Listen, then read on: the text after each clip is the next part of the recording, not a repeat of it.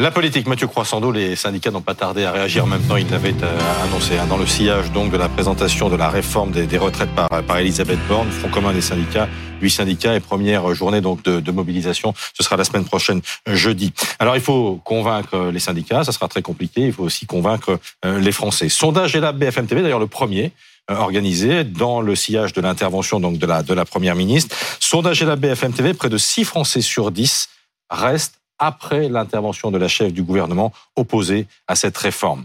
Euh, L'exécutif a donc raté son coup. Il y a, bah alors c'est jamais convaincre. C'est jamais facile de convaincre des bienfaits d'une réforme qui est jugée euh, punitive ou qui demande des efforts supplémentaires. Hein.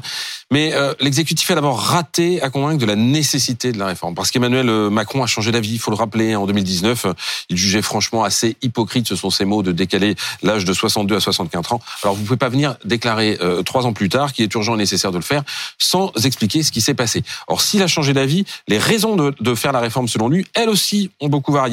Est-ce que c'était une urgence financière pour mmh. sauver nos régimes? Est-ce que c'était dégager des marges pour financer d'autres politiques? Vous savez, on a entendu deux petites musiques. Et puis au passage, vous ne pouvez pas non plus euh, laisser s'installer l'idée qu'il s'agirait de la mère de toutes les réformes et qu'avec ça, le problème des retraites serait réglé. Parce que c'est pas vrai et parce que les Français le savent. Nicolas Dose le mmh. rappelait tout à l'heure. Hein, le problème euh, structurel de financement des retraites, il est réglé pour à peu près 7 ans.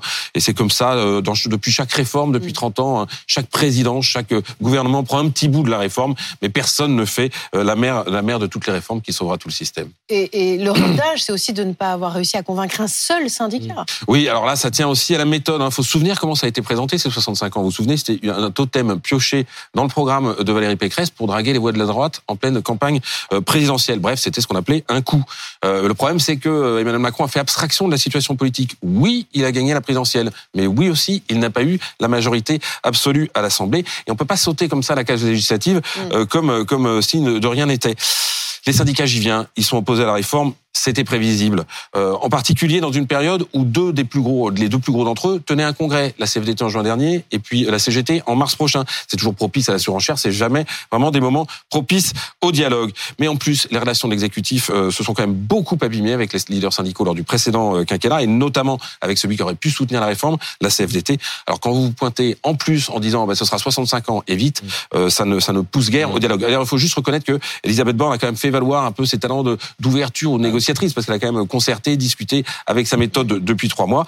Mais ça n'a pas suffi à réparer la relation avec les syndicats, ni à convaincre les Français. 68% d'entre eux considèrent que le gouvernement n'a pas fait preuve d'écoute ou de concertation dans notre sondage Lab. Très vite, il y a quand même des points qui sont des, des réussites quand même pour le gouvernement ou pas? Ah ben Dans ce projet, il y a des mesures d'accompagnement qui sont plutôt réussies, il faut le dire. Hein. C'est ce que l'on appelait le sucré, euh, les carrières longues, la meilleure prise en compte de la pénibilité, sur la prise en compte des congés parentaux, par exemple, hein, pour les femmes, ou encore l'augmentation du minimum retraite à 85% du SMIC, soit 1200 euros. C'est vrai, il y a des avancées dans ce texte. Mais là encore, euh, les Français n'en sont pas convaincus. Il faudra des trésors de pédagogie pour les convaincre. Hier soir, une majorité d'entre eux jugeaient la réforme non seulement inefficace, mais aussi injuste.